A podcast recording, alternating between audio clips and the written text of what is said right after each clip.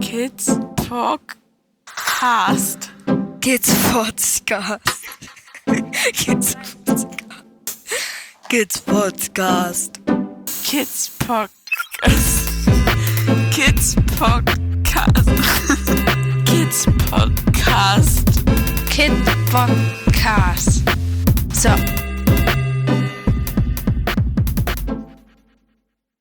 Hallo, die Sozialpädagogin. Hallo, schönen guten Abend. äh, du hast heute Abend auf Twitter ein bisschen rumgemeckert. Und Ja, ich war eventuell ein bisschen wütend. ja, und da ich deine Tweets schon immer verfolge und es ja auch so ein bisschen in unsere Podcast-Richtung geht, hatte ich das schon lange mal vor und ich dachte sofort beim Schopfe packen die Gelegenheit. Dankeschön für die Einladung noch einmal. Oh ja, das wird sich dann zeigen.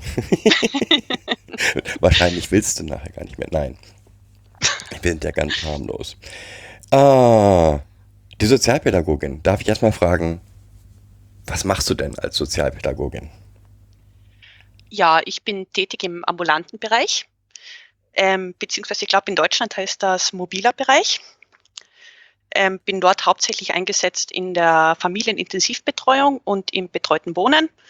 Ähm, Familienintensivbetreuung ist, wenn ich direkt in die Familien gehe, dort Elternarbeit leiste, mit den Kindern und Jugendlichen arbeite, bei Behördengängen, Vernetzungsarbeiten, was auch immer ansteht, unterstütze.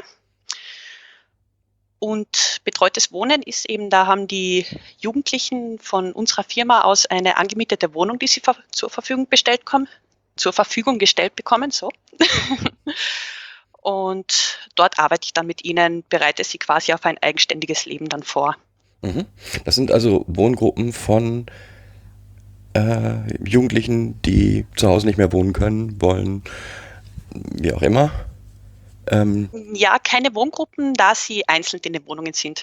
Also Okay. ein Klient pro Wohnung. ein Klient pro Wohnung, aber die haben, ähm, also du bist dann der Pädagoge, der dazukommt. Die haben nicht nochmal, weiß ich, ich, ich versuche mir das gerade vorzustellen. Ähm, also ein Haus, wo alle Wohnungen sind oder auf die Stadt verteilt? Ähm, aufs ganze Bundesland verteilt. Also, ja, das ist ja in Österreich nicht so groß. genau, ähm, in Wohngruppen haben sie ja auch eine 24-Stunden-Betreuung. Und im betreuten Wohnen ist das eben nicht so. Also wir haben da Monatskontingente. Das Grundkontingent liegt bei 25 Stunden und kann im Bedarfsfall eben um mehr Stunden angesucht werden. Okay, und in den Familien ist das sowas wie in Deutschland ist das sozialpädagogische Familienhelferin, SPFH. Ist, Genau, lässt sich damit vergleichen, ja. okay. Wie lange machst du das schon? Seit, oh Gott, viereinhalb Jahren? Oh Gott, Gott, klingt zu schrecklich. Nein, ich merke nur gerade, dass ich alt werde. Ah, ich sag nicht, wie alt ich bin. Und du machst die Arbeit gerne. Oh, ich liebe diese Arbeit. Ich könnte mir nichts Schöneres vorstellen. Weil? Ah, ich die Kids und die Jugendlichen so unglaublich gern habe, weil ich einen unglaublich abwechslungsreichen Beruf habe, weil eigentlich kein Tag ist wie der andere. Ja, und weil mir einfach die Arbeit mit Menschen unglaublich gut gefällt. Und ich das Gefühl habe, dass ich da wirklich zumindest für die Einzelnen ein bisschen was bewirken kann. Ja, dein, dein angehefteter Tweet, unsere Jugend ist großartig, sind eher die Erwachsenen, die mir Sorgen machen. Es war ja auch so, ja, das Erste, was ich gelesen habe. Ja, ähm, das ist daraus entsprungen, dass, wenn ich versuche, meinen Job zu erklären, ähm, relativ häufig diese Aussage kommt, ach, du arbeitest mit Problemkindern. Was ich persönlich absoluten Blödsinn finde. Ich meine, natürlich, ab und zu schießen sie ihre Böcke und, und schlagen mal ein bisschen übers Ziel hinaus. Aber ich würde sie nicht als Problemkinder bezeichnen, sondern viel, viel mehr als Kinder mit Problemeltern. Okay. Äh, wir sagen immer, die sind in problematischen Situationen leben die oder haben gelebt. Die Eltern, ja. Ja, meistens sind es die Eltern. Aber eben nicht immer.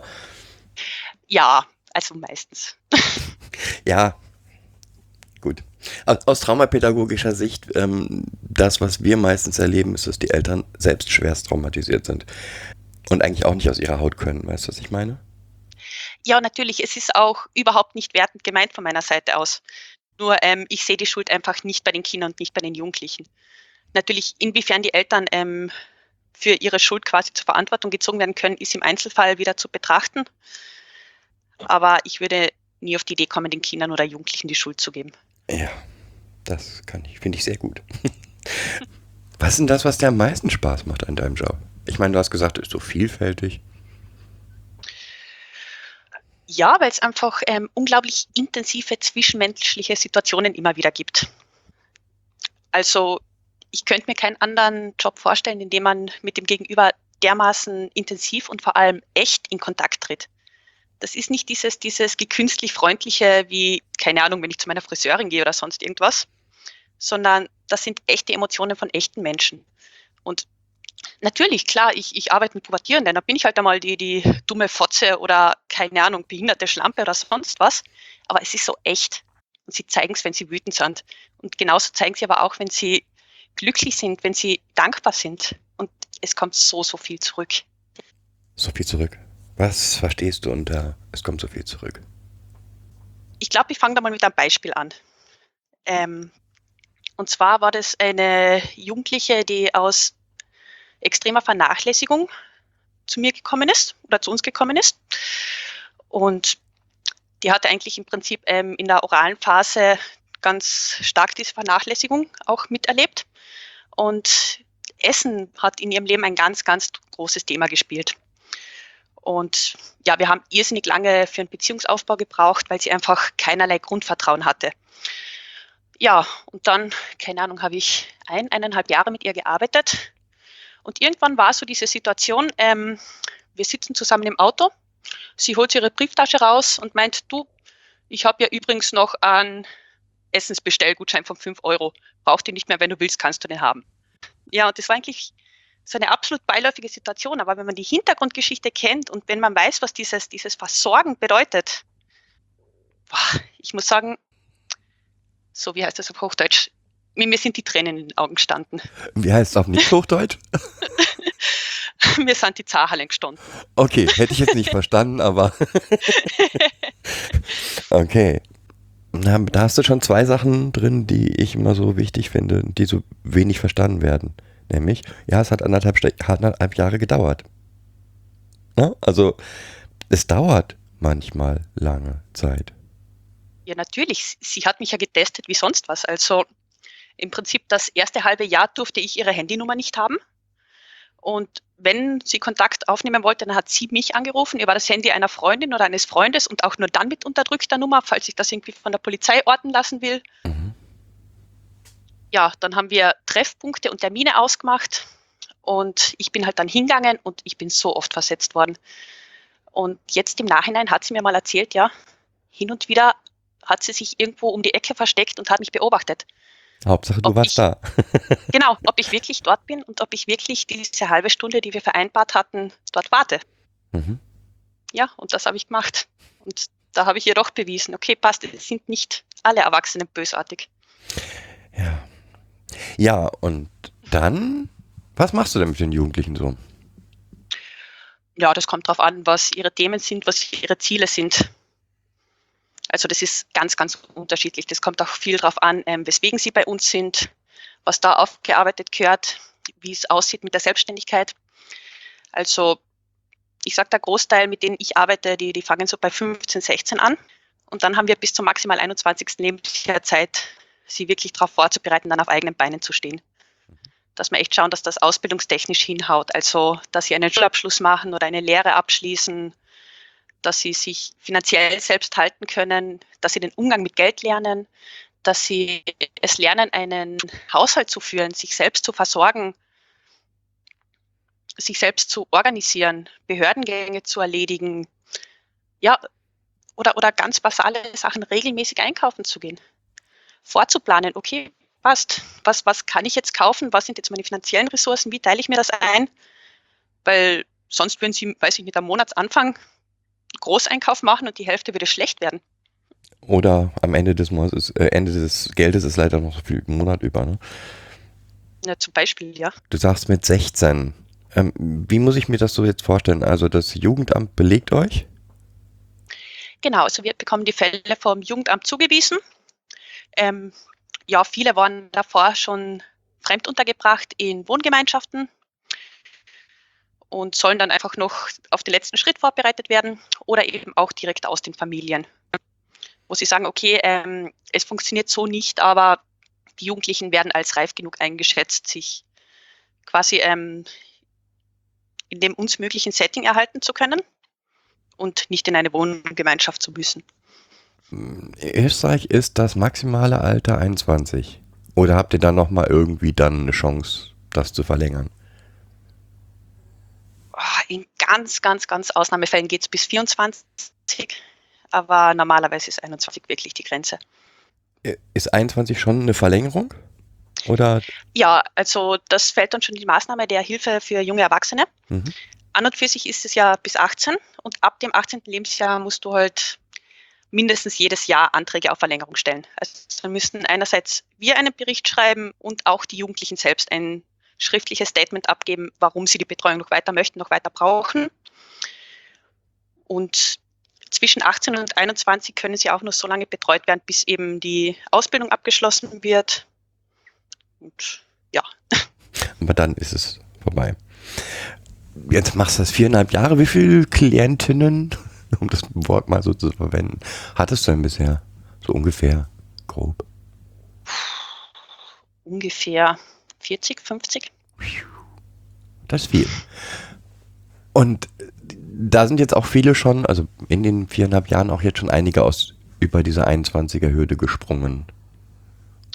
Genau. Also ich habe jetzt nicht immer nur im ambulanten Bereich gearbeitet. Ich war ähm, zu Beginn meiner Karriere eineinhalb Jahre in einer Wohngemeinschaft, wo dann auch viele eben aus der Wohngemeinschaft ins betreute Wohnen übergegangen sind oder gleich komplett in die Selbstständigkeit. Ja, da sind aber andere Maßnahmen auch noch dabei, wie jetzt beispielsweise Besuchsbegleitung oder sowas, was ich auch mache. Besuchsbegleitung Besuch bei den Eltern.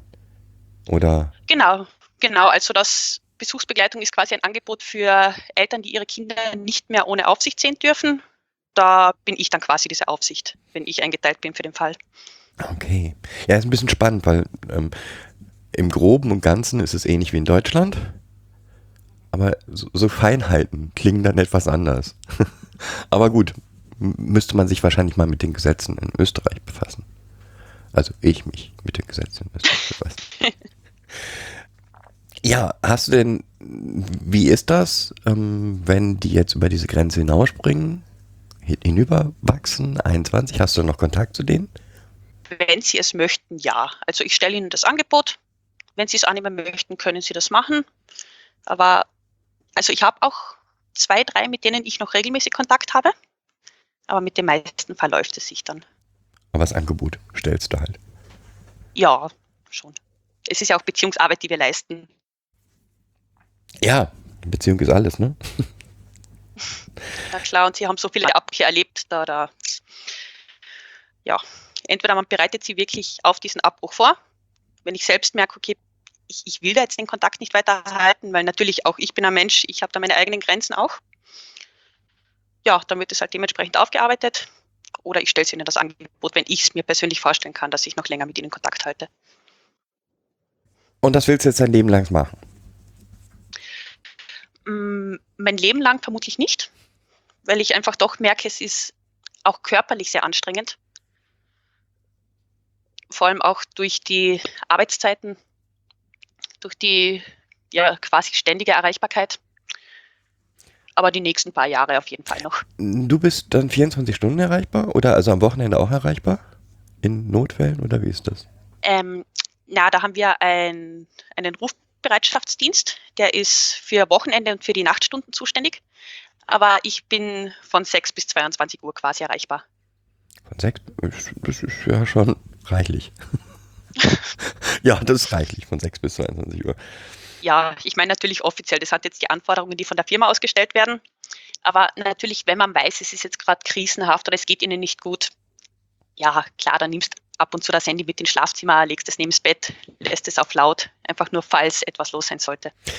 Wie viele Fälle hast du gleichzeitig? Aktuell acht. Acht. Mal, wie viele Stunden hattest du gesagt? pro Fall so im Schnitt 20 Stunden. Nee, das geht ja gar nicht. Kriegst ja gar nicht unter. Ja, 20 ähm, bis 25 Stunden. Also in der Familienintensivbetreuung sind es um die 20, im betreuten Wohnen 25, wobei ich nicht allein an den Fällen arbeite. Mhm. Also da sind wir in Teams von zwei bis drei Betreuern. Okay. Teams von zwei. Und du hast gesagt, die Kinder, also die Jugendlichen wohnen alle in eigenen Wohnungen. Die sind dann nicht mehr in nochmal Wohngruppen oder so untergebracht. Also doch, doch auch im betreuten Wohnen. Nein, im betreuten Wohnen sind sie in eigenen Wohnungen. So. Also, das war ja zu, zu kompliziert für, mein, für meinen Kopf heute Abend. Ja, das sind die verschiedenen Maßnahmen, da braucht man ein bisschen, bis man durchschaut. Ja, und dann da hast du Familien, betreust du auch noch. Genau, genau. Ähm, was muss man da sich so unter vorstellen? Warum musst Ja, du in eine Familie? Ja, wie gesagt, das sind eben ähm, Erziehungshilfen. Oftmals geht es darum, dass man eben schaut, was kann vor Ort noch gearbeitet werden, wie kann auch mit den Eltern gearbeitet werden, wie können die in ihrem Erziehungsstil unterstützt werden, dass vielleicht eine Abnahme verhindert werden kann. Oder auch, ja, es gibt natürlich auch leichter gelagertere Fälle. Also was ich zum Beispiel auch hatte, war ein autistisches Mädchen, wo die Mutter einfach damit überfordert war, ähm, sie sozial einzugliedern. Also die sind dann auch freiwillig zum Amt gegangen, haben dort um Hilfe angefragt und ja, Ja, und dann musst du, dann durftest du kommen. Vorbeikommen. genau, genau. Und was war jetzt das, wo du dich so dr drüber aufgeregt hast? Ah, Da ging es darum, dass einer meiner jungen Erwachsenen seine Ausbildungsstelle verloren hat. Und wir stehen jetzt kurz vor der Verlängerung, weil eben, wie gesagt, junge Erwachsene, du musst alle paar Monate die Verlängerung schreiben. Und ich habe jetzt gerade wirklich Bauchweh, weil ich befürchte, dass wir die Verlängerung nicht durchkriegen, Weil er keine dann- Ausbildung mehr hat. weil er keine Ausbildung mehr hat. Wobei eben die laufende Ausbildung eine Voraussetzung ist, dass er die Wohnung übers 18. Lebensjahr hinaus behalten darf. Und Ja, verloren hat er sie aus eigenen Gründen oder aus. War das Unternehmen doof oder? Mm, Natürlich, er hat seinen Teil dazu beigetragen, was aber natürlich auch mit seiner Hintergrundgeschichte zusammenspielt. Äh, das war jetzt auch nicht irgendwie abwertend gemeint, sondern ähm, einfach nur reine Informationen. Ja, ja, na klar, klar. Ich überlege nur, ähm, wie weit ich da gehen darf, dass ich den Datenschutz nicht verletze. Nee, um Gottes Willen. Musste auch in meinem Hinterkopf haben. Ja, auf jeden Fall. ähm, ja, und du glaubst, du hast keine Chance, so etwas zu verlängern. Ja, Weil ich will meine, das, das ist ja so, so ein Selbstläufer, ne? Also er ist jetzt gerade eigentlich in einer schwierigsten Krise überhaupt, weil eigentlich das Ziel, was er sich gesetzt hat, hat nicht funktioniert. Und gerade jetzt bräuchte er die Hilfe. Ja, natürlich, aber die Auflagen sind nicht erfüllt und es wird morgen ein sehr, sehr interessantes Gespräch am Amt. Ah, na, und ich habe mich einfach über viele Faktoren so geärgert, weil ich ihm gesagt habe, sein Chef kennt seine Hintergrundgeschichte und schmeißt ihn trotzdem raus, anstatt dass er einfach sagt, okay, passt, ist jetzt einmal blöd gelaufen, jetzt, jetzt machen wir eine zweite, jetzt kriegt er zweite Chance, weil er hat sich davor nichts geleistet. Ja, und natürlich, dass das einfach mit dem Amt eine riesige Streiterei wird werden. Wie muss ich mir vorstellen? Also, ähm, so ähnlich wie bei uns, ein Jugendamtsmitarbeiter ist eigentlich zuständig für den Fall, Genau. vielen anderen, und ähm, du als SBFH bist halt bei dem dann jetzt folgenden Hilfeplangespräch dabei. Und musst Genau, nur dass das eben kein geplantes Hilfeplangespräch wird, sondern quasi ein Krisengespräch. Ja, ja. Und was ist da dein Gefühl, dass die, die, die Mitarbeiter im Jugendamt nicht können oder nicht dürfen?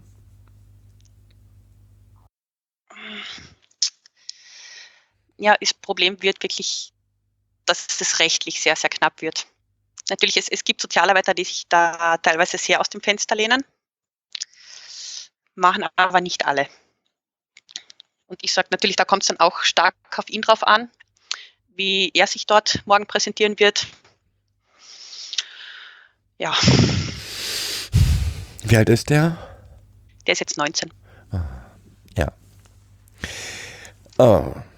Und das heißt, du hast jetzt schon einen ausführlichen Bericht geschrieben oder, oder gehst du da ohne Bericht hin?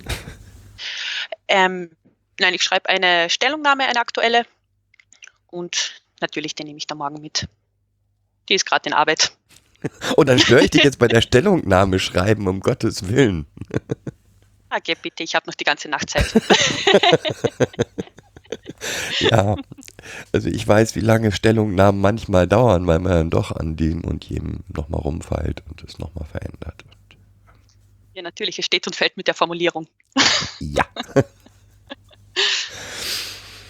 Du hast gesagt, die Jugendlichen kommen auch aus Einrichtungen zu euch. Was für Einrichtungen? Heime oder Pflegeeltern oder alles? Mm, Können prinzipiell alles sein, wobei ich sagen muss, Pflegeeltern habe ich persönlich jetzt noch nicht erlebt. Ich weiß jetzt gar nicht, die sind, glaube ich, auch bei euch, bis sie volljährig sind, oder wie handhabt ihr das? Ähm, also in Deutschland ist es so, bis sie volljährig sind, beziehungsweise bis die Maßnahme beendet wird. Das kann ja immer sein. Ne? Also Gericht kann ja jederzeit entscheiden, das Kind geht zurück oder ne? theoretisch Ja. zumindest oder Maßnahme wird beendet. Sonst bis sie volljährig sind, aber sonst haben wir genauso wie bei euch auch die Möglichkeit, ähm, einen weiteren Antrag zu stellen. Weil ähm, mit 18, ne?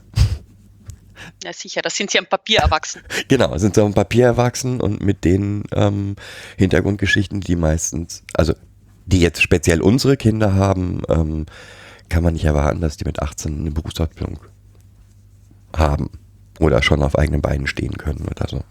Und deswegen kann man da nochmal verlängern. Aber auch da hängt sehr vom Jugendamt ab, welche Tricks man da so nehmen muss. Aber ich weiß auch von anderen Pflegeeltern, die sozusagen diese Verselbstständigung dann abgegeben haben. Ah, okay, Also okay. kenne ich Fälle, wo die gesagt haben, nee, das kriegen wir nicht hin. Ne? Wir haben den jetzt begleitet und jetzt ist Schule beendet, aber diese nächsten Schritte schaffen wir nicht. Oder ne? Und so höchst pubertierende Kinder können, Jugendliche können ja auch. Also es ist leider so, dass ähm, nicht wenige ähm, Pflegeeltern in dann scheitern. Pubertierende können anstrengend sein. Ja, es, es, sagen, es sagen Menschen, ich liebe die Pubertät. Aber es gibt andere, die finden das anstrengend. Ja, ich würde es halt spannend bezeichnen. Also, ne, ist, ich glaube, es ist was komplett anderes bei dir als bei uns. Ja, also ich begleite diese Kinder seit sie drei sind, so ungefähr. Da ist die Pubertät nochmal was völlig anderes, finde ich. Na sicher, ihr habt ja auch eine ganz, ganz andere Beziehung. Richtig. Es macht einen Also wir haben Riesenunterschied, die ob du sie mit drei kennenlernst oder mit 16. Genau, wir haben die Beziehung ja schon. Wir können auf dieser Beziehung aufbauen. Und ähm, dann ist die Pubertät einfach so spannend, weil ich, weil man einen ganz anderen Level an Beziehung erreichen kann. Ja? Also ich kann ihnen was erklären. Einem Zwölfjährigen kann ich nur mm, ne, ein bisschen, ein bisschen gewissen Grad Sachen erklären. Und von daher finde ich das total toll, weil dann kann ich super Psychoedukation machen.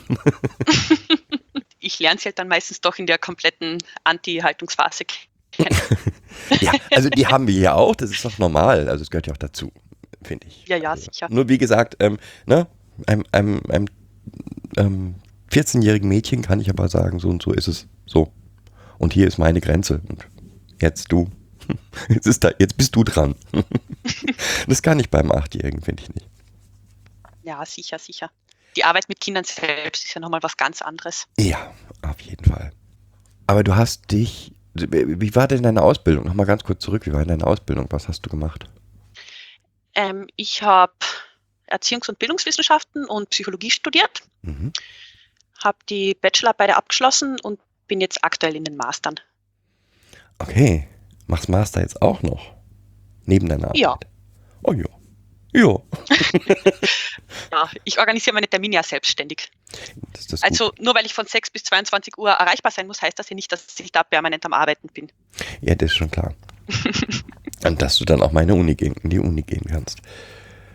Genau, das sind dann einfach Fixtermine, wo ich jetzt sage, keine Ahnung, Hausnummer, Montagmorgen von 9 bis 11.30 Uhr habe ich keine Zeit, da gibt es einfach keine Termine mit mir.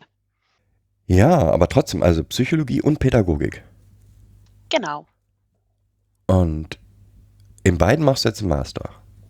genau, ja. Dann wäre ja auch vielleicht Psychologe noch mal, Login noch mal was.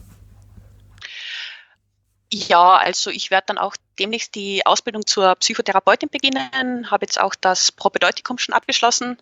Wobei ich weiß, in Deutschland ist der Ausbildungsweg da ein bisschen ein anderer. Das macht ja nichts. Genau, also in Österreich ist ja so, du hast eben das Propedeutikum als Vorstufe zur Psychotherapieausbildung.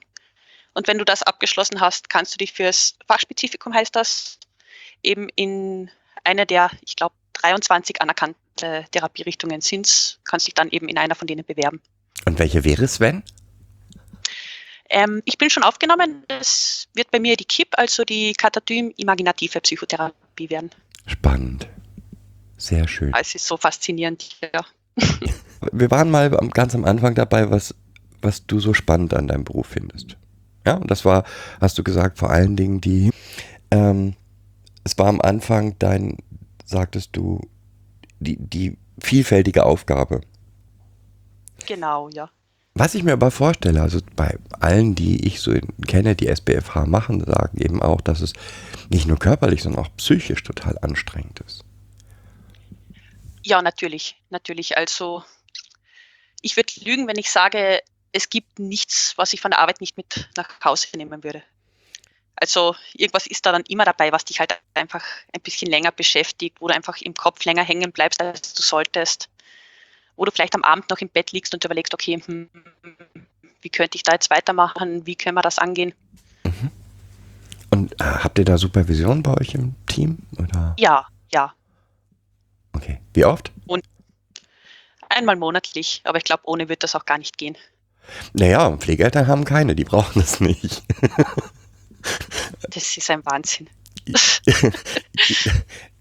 Also ich habe schon eine, weil ich mir sozusagen einen dazu kaufe, aber es ist nicht äh, vorgesehen. Das, das ist ein Wahnsinn. Ich meine, es, es braucht ja den, den Austausch. Mhm. Das ist ja ganz, ganz wichtig. Und eben auch dieser, dieser kollegiale Austausch. Deshalb finde ich ja auch Teamsitzungen, Fallbesprechungen, sowas so irrsinnig wichtig. Weil natürlich, man hat einfach selbst seine eigenen blinden Flecken. Und wenn man da nicht in Austausch geht, wie, wie soll man die bemerken? Wie soll man daran arbeiten können? die Frage ist einfach, ähm, was erwartet Amt von dir? So, und Amt erwartet eigentlich von Pflegeeltern satt und sauber. Ja? Also satt und sauber und lieb haben und dann wird schon gut. Ähm, und wir glauben halt, also wir glauben, dass das nicht funktioniert. Oder in Ausnahmefällen funktioniert. Ähm, sondern dass, du eben, ja, man muss halt mehr machen als nur satt und sauber. Und Ja, na sicher. und das kann ich nur mit Supervision erreichen. Weil, ja, ich, ich, ich brauche halt die Stelle, wo ich sagen kann, nee, ähm, ich kann jetzt nicht mehr oder geht gerade gar nicht mit dem Kind XY oder ich habe keine Idee mehr. Ne? Das, was du auch erzählst. Ja, na sicher, das, das ist ja ganz, ganz wichtig. Ich meine, klar, wir, wir sind alle nur Menschen und jeder stoßt einmal an seine Grenzen. Und ich sage, natürlich ist es nicht immer leicht mit den Kindern und deine Pflegekinder sind ja, glaube ich, auch traumatisiert, ist das richtig? Ja. Ja, Also, natürlich, und da braucht es dann auch fachlichen Input. Ja, also das ist ein anderes Thema. Das, sozusagen, das machen wir ja so auf unserem Podcast, dass wir genau versuchen, das, was wir so für uns erarbeitet haben, weiterzugeben und ähm, auch über diese Probleme zu reden. Aber das, ja, das ist halt so. Also ähm, ich bin der Meinung, dass Pflegeeltern eigentlich genauso einen, ähm, auch ein Background haben müssten wie ihr. Eigentlich. Ja? Nicht in allen Fällen, aber besonders wenn sie traumatisierte Kinder haben, kann das nur schiefgehen, wenn sie nicht wissen, was sie da tun. Na sicher, na sicher. Und ich dir, die Kinder werden ja nicht freiwillig den leiblichen Eltern abgenommen. Das ist ja nicht aus Jux und Dollerei, das, das hat ja Gründe und das hat Hintergründe und die müssten ja berücksichtigt werden und die werden einfach viel zu viel zu oft übersehen. Ja. ja, ist so. Ich, ich wäre gerade schon wieder wütend. Also, ich weiß nicht, welche Erfahrung hast du mit Jugendarbeit? Ich meine, ich kenne ganz tolle, ich will das jetzt nicht verallgemeinern, ich kenne ganz, ganz fantastische, tolle Jugendamtsmitarbeiter. Aber ich kenne auch genug Jugendamtsmitarbeiter, wo ich mich frage, wann habt ihr studiert? Das ist es ja und das ist so, so personenabhängig. Und das ist eigentlich das Unfaire den Jugendlichen gegenüber. Wenn die jetzt das Glück haben, im richtigen Bezirk zu wohnen und eine engagierte Sozialarbeiterin, einen engagierten Sozialarbeiter zugeteilt zu bekommen, dann haben sie alle Möglichkeiten und dann geht auf einmal richtig viel und, und du bringst die Anträge durch und du kannst, du kriegst die Kapazitäten zur Verfügung gestellt, die du brauchst, um zu arbeiten. Und dann haben sie jemand anderen, der so, ja, quasi schauen wir mal, dann sehen wir eh arbeitet und die haben dann weniger Chancen und das Ja, ist unfair. Und, und die, die so einfache Dinge wie Dissoziation oder, ne, also äh, das, was sie eigentlich umgeben müsste, nicht mal verstehen. Nicht, nicht mal ansatzweise verstehen. Also das schönste Beispiel ist eine Jugendamtsmitarbeiterin, die mir erklärt hat, das Trauma ist ja sowas wie ein eingefrorener Schnitzel. Und das taut dann immer so stückchenweise auf und du stehst da und denkst, nein. Soll ich dir das jetzt wirklich erklären? Oder? Nein. Halt, die haben dann irgendwann mal so eine Vor oder eben ganz uraltes Wissen. Also wirklich, da- dass dann ähm, die mit Theorien um die Ecke kommen, die aus den 70er, 80er Jahren sind. Ja, aber gibt es bei euch keine Fortbildungspflicht? Weiß ich nicht. Okay. Doch, gibt es auch. Also ich meine, meine Frau arbeitet ja auch im Jugendamt und ja, gibt es auch, aber es ist halt nicht, ja, irgendwie trotzdem nicht allen gegeben, dass sie alles ähm, so verstehen. Ich meine natürlich, das beschränkt sich nicht nur aufs Jugendamt. Ich muss auch sagen, auch in meinem Bereich gibt es natürlich schwarze Schafe, die sich einfach die, die Rosinen aus dem Job rauspicken. Weil natürlich, wir, wir können auch irrsinnig coole, irrsinnige Lust, irrsinnig lustige Sachen machen. Aber ja, natürlich, es gibt halt dann auch immer wieder die, die sich vor allem auf dem dann aufhängen. Die sich die schönen Fälle raussuchen und die schönen Sachen machen. Mm, Nicht die Fälle, die Fälle bekommen wir zugeteilt, aber natürlich die schönen, die leichteren Aufgaben. Okay? Was würdest du denn als die schwerste Aufgabe ansehen? Ah, das ist, das lässt sich nicht pauschal sagen. Unpauschal. was, was ist so etwas, wo du sagst, boah, das ist, fand ich total schwierig und hat mich richtig. Was ich irrsinnig schwierig finde, sind immer ähm, Gerichtsprozesse. Sowohl auf Opfer- als auch auf Täterseite. Eben auf Opferseite, ja, Standardbeispiel sexueller Missbrauch, wenn sie dann einfach zur kontradiktorischen Einvernahme müssen. Vorher, Tage vorher schon nervös sind, ja, wie du vorhin gesagt hast, in die Dissoziation fallen und einfach auch während der, während der Einvernahme irrsinnig belastet sind, wo du danach Tage, Wochen brauchst, das aufzufangen. Oder eben auch auf Täterseite, weil natürlich ich arbeite doch recht intensiv mit ihnen und ich mag meine Klienten. Ich mag sie ja wirklich gern und, und dann sitzt du da drin und dann geht es wirklich darum, okay, wird der jetzt eingesperrt oder nicht? Was ich sage, was mich dann natürlich auch emotional irgendwo belastet. Also, und, und was findest du da so besonders schwer dran? Also diese, diese Unberechenheit, wo du nicht weißt, was passiert, oder? Oder einfach den hohen emotionalen Anteil, der das dann hat. ja, den emotionalen Anteil. Weil natürlich es ist für sie emotional selbst sollst du irgendwie stabil sein und sollst ihnen diese Stabilität bieten, bist aber selbst total emotional befangen und siehst in ihnen halt mehr als jetzt im letzten Beispiel diesen, diesen Täter. Und dann bist du eben mit im Gerichtssaal und, und hast oft noch die Angehörigen der Opfer irgendwie dort sitzen, die einfach in, in diesem jungen Menschen nur ein Monster sind und selbst weißt eigentlich, er oder sie ist, ist so viel mehr und wird jetzt gerade wirklich auf diese, keine Ahnung, halbe Stunde in ihrem Leben, in seinem Leben reduziert. Ja, das kann ich mir vorstellen. Das ist. Und was wäre so eine Rosine für dich in deinem Job?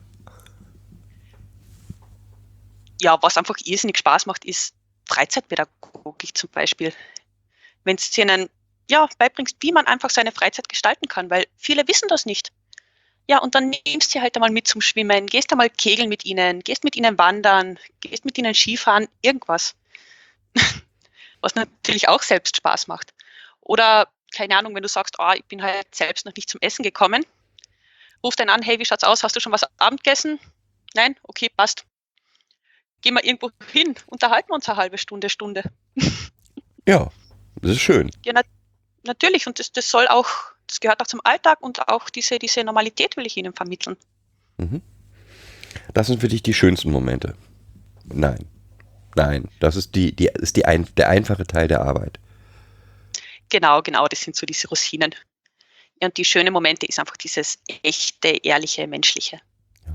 Dann, wenn man irgendwie das Gefühl hat, man hat sie erreicht, ne? Genau, genau. Wenn man weiß, okay, da ist jetzt ein gegenseitiges Vertrauen da. Ich habe mich dort drei Fragen an dich. Wenn du einen Jugendlichen hättest, ähm, der, der weiß, sowas ähnliches wie du kommt jetzt irgendwie in Zukunft. Ja, also der ist in einem Heim und geht in die Verselbstständigung. Da wird ihm gesagt, da arbeitet dann so ein, jemand mit dir. Was würdest du ihm mitgeben wollen?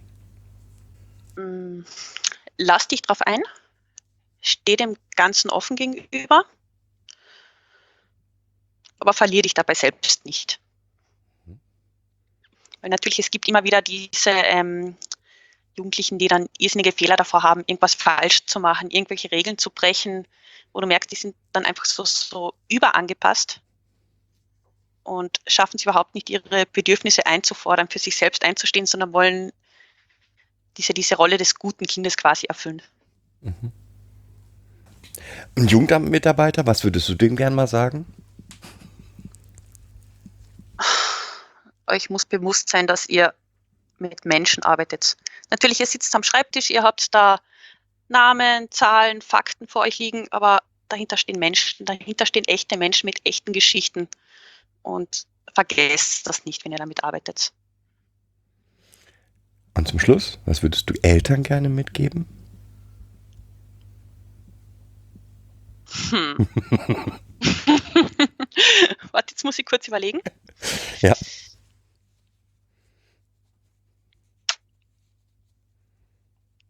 Ja, vielleicht ganz simpel.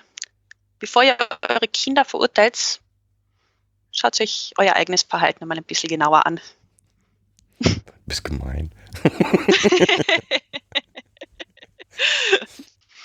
okay, na, dann revidiere ich das. Nein, der ist gut. Alles super, ihr habt einfach kleine Monster auf die Welt gebracht und ja, Pech gehabt. Genau, das ist da, so ist das. Ihr habt leider Monster auf die Welt gebracht, das ist euer Problem jetzt. Oder auch nicht, ihr könnt sie ja abschieben. Na, Entschuldigung. ja. Aber wird so schnell zynisch in dem Bereich. ah, teilweise schon. Ja, so. du, bist, du, meinst jetzt im Gespräch mit, mit Kollegen. Ja, natürlich, natürlich. Klar. Das ist ja, ist ja eher Psychohygiene. Ja, na sicher. Und ohne Zynismus, Sarkasmus und einer Portion Humor überlebt man in dem Job nicht. ah, doch. Noch jemand, an dem du was. Ich habe doch noch einen, jemand, an dem du was. Jemand, der sagt, ich möchte gerne in diesen Beruf gehen. Ja, also ich finde den Beruf spannend. Was würdest du dem mitgeben? Ja, schaust dir an, ähm, mach vielleicht ein Praktikum, probier und sei dann ganz, ganz ehrlich zu dir selbst, ob du das wirklich willst, ob du das wirklich aushältst oder ob du vielleicht ein bisschen zu sehr die positiven Seiten siehst. Das klingt gut. Ich habe mir auch sehr bemüht. okay, dann würde ich jetzt sagen, das war ein, also ein kleiner Einblick in, in deine Arbeit. Herzlichen Dank für das nette Gespräch. Ja, ich sage Dankeschön noch einmal. Ach, nee. Und ähm, ich, ich würde jetzt erstmal sagen, ähm, bis zum nächsten Podcast, ne? Ja, gerne, gerne.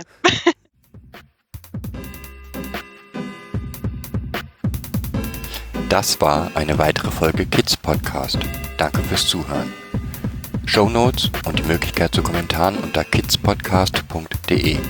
Anregungen, Ideen und Feedback per Mail an info at kidspodcast.de oder per Twitter an kids-pod.